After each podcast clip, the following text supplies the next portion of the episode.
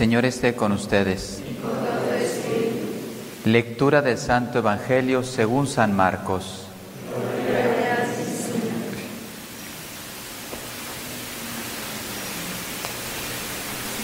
En aquel tiempo Jesús dijo a sus discípulos, velen y estén preparados, porque no saben cuándo llegará el momento. Así como un hombre que se va de viaje deja su casa y encomienda a cada quien lo que debe hacer y encarga al portero que esté velando, así también velen ustedes, pues no saben a qué hora va a regresar el dueño de la casa, si al anochecer, a la medianoche, al canto del gallo o a la madrugada. No vaya a suceder que llegue de repente y los halle durmiendo. Lo que les digo a ustedes, lo digo para todos. Permanezcan alerta. Palabra del Señor. En alabanza de Cristo. Bueno, ayer aplicábamos este permanezcan alerta hablando personalmente de cada uno de nosotros que debemos estar preparados porque no sabemos tampoco cuándo vamos a ser llamados individualmente. Cada uno tiene su tiempo, su vida y Dios se lo irá manifestando. Por eso hay que estar listos para cuando sea llamado. Hoy quisiera hablar un poquito más en la segunda venida del Señor, que también estamos en este momento de la historia de la humanidad. Ya ha venido, el Verbo se encarna hace dos mil años aproximadamente, y estamos en ese periodo intermedio entre la primera venida y la segunda venida. ¿Qué lecciones nos da la palabra de Dios, la iglesia, para podernos estar siempre preparados, individualmente otra vez, pero también como iglesia, para poder entender los signos de los tiempos y poder actuar? Porque si yo entiendo lo que necesita la humanidad o la iglesia, pues lógicamente pondré, podré aportar algo.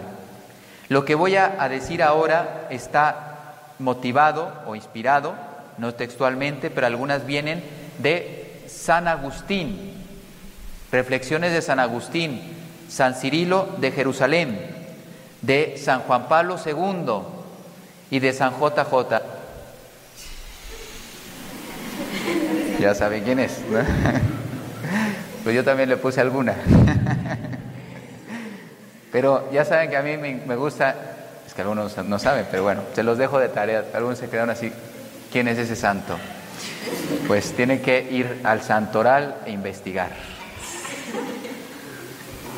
Entonces, entre la primera venida y la segunda, la primera venida, el Hijo de Dios se presentó veladamente, se quiso esconder detrás de la carne, la naturaleza humana. La segunda venida, el Hijo de Dios, se presentará manifiestamente, decía San Agustín, de forma gloriosa. No te va a caber duda que está aquí. Todo va a temblar y toda rodilla se va a doblar cuando venga el Señor en su gloria. La primera muchos no le reconocieron, la segunda no habrá uno que no sepa que está aquí no voy repitiendo, pero para que se hagan la idea del esquema, es así toda la, la, la. La primera hora solo se da a conocer a sus siervos, a sus amigos. La segunda se dará a conocer a todos, a los buenos y a los malos, al que le busca y al que no le busca. Ahora se da, perdón, vino a ser juzgado en la carne, pero después vendrá a juzgar ya llegó, ya pasó el tiempo en el cual yo puedo todavía cambiar, puedo despreciar al Señor, también en mi propia vida lo puedo juzgar y condenar, o sea, echarlo fuera de mi alma, pero ya después vendrá Él a darme lo que yo merezco. Vino primero en la humildad de la carne, asumiendo la naturaleza humana. Por eso también le podíamos llamar con toda certeza, él mismo se autonombró, como hijo del hombre. Pero después llegará con su majestuosidad de su gloria, con el cuerpo resucitado y glorioso. Ya no será hijo del hombre, sino hijo de Dios, resucitado.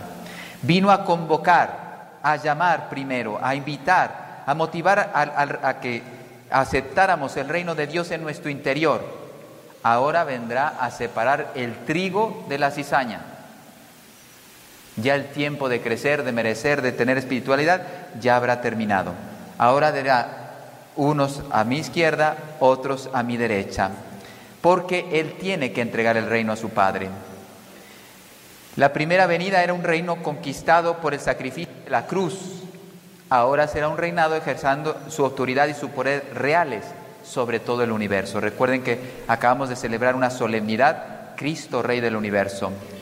Al inicio vino en silencio, llevado como manso cordero al matadero ahora no callará. Esto lo decía San Agustín con mucha fuerza.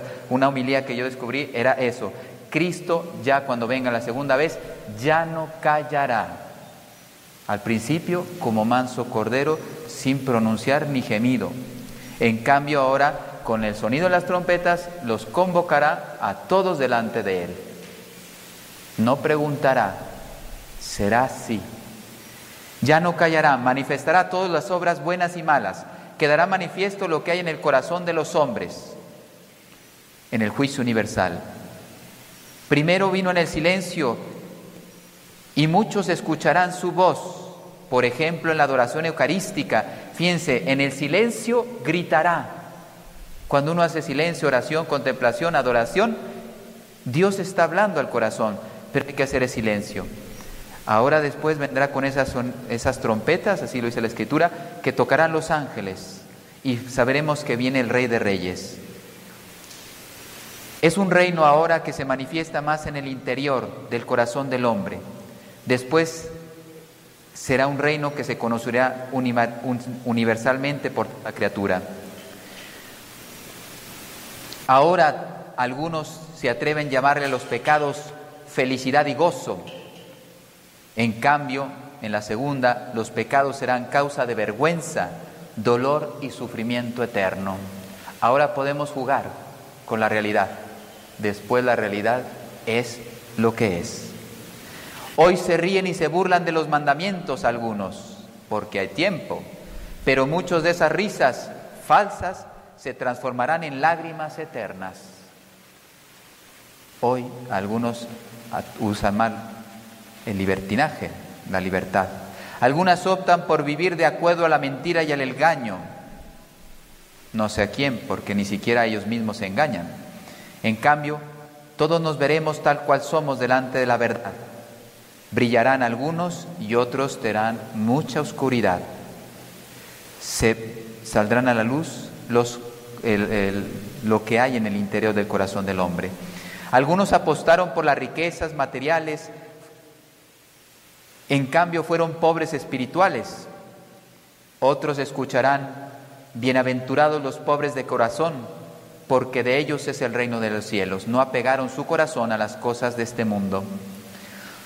Dentro de este tiempo que tenemos ahora, algunos quedarán esclavos, uniendo su libertad a las pasiones y a los instintos. Otros unirán su libertad a la verdad. Morirán algunos en pecado y otros vivirán lo que el Papa Benedicto decía, caritas in veritate. Habrán alcanzado el amor, la perfección en el amor, porque vivieron en la verdad. Ahora hay tiempo. En cambio, en la segunda venida se acabaron las oportunidades.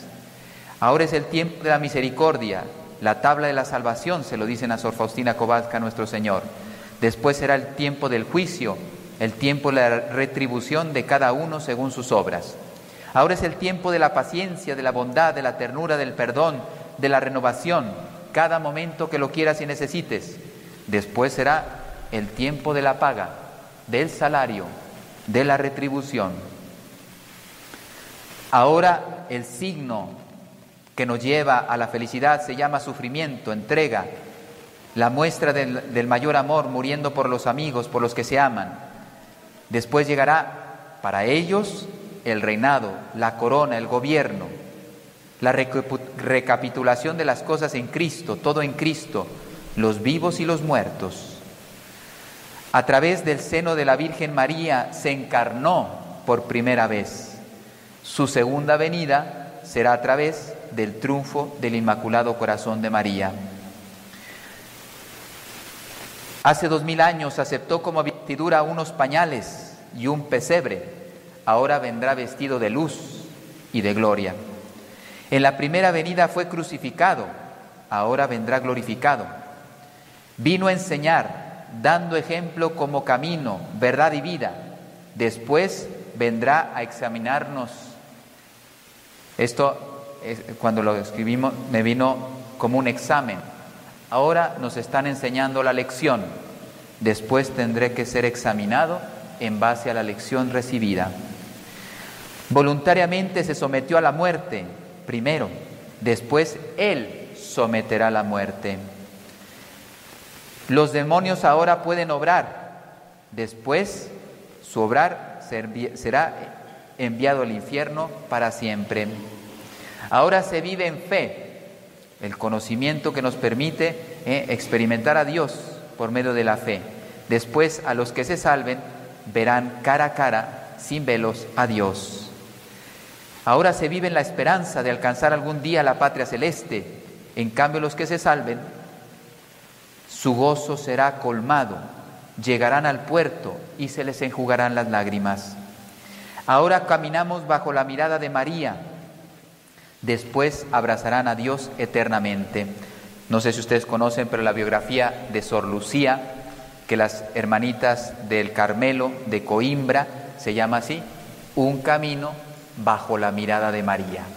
Así es el título de la biografía de la venerable Lucía. Por lo tanto, ahora vamos bajo ese, esa protección, esa formación, esa guía. Después la abrazaremos a ella e, eternamente. Ahora conozco y medito algunos misterios que el, el Señor quiso revelar a mi alma. Después los conoceré profundamente. Esto es un término para los que somos médicos, lo vamos a entender. ¿eh? Ahora estamos en el periodo del diagnóstico. ¿Cómo está mi alma con respecto al pecado? Y conozco la terapia. Bueno, está la prognosis y después la terapia. Ahora es el tiempo de la conversión, de la oración y de la gracia. Después verificaré el resultado, veré si esa enfermedad fue curada. Los médicos sí sabemos lo que estamos diciendo. ¿eh? Aquí hay varios médicos. Ahora es el llamado a la santidad.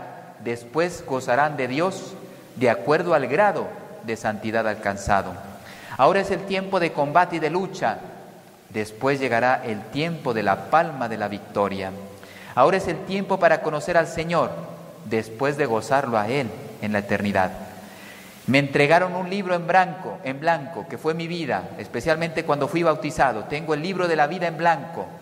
Después revisarán las letras de oro con las cuales yo haya escrito ese libro que me entregaron el bautismo.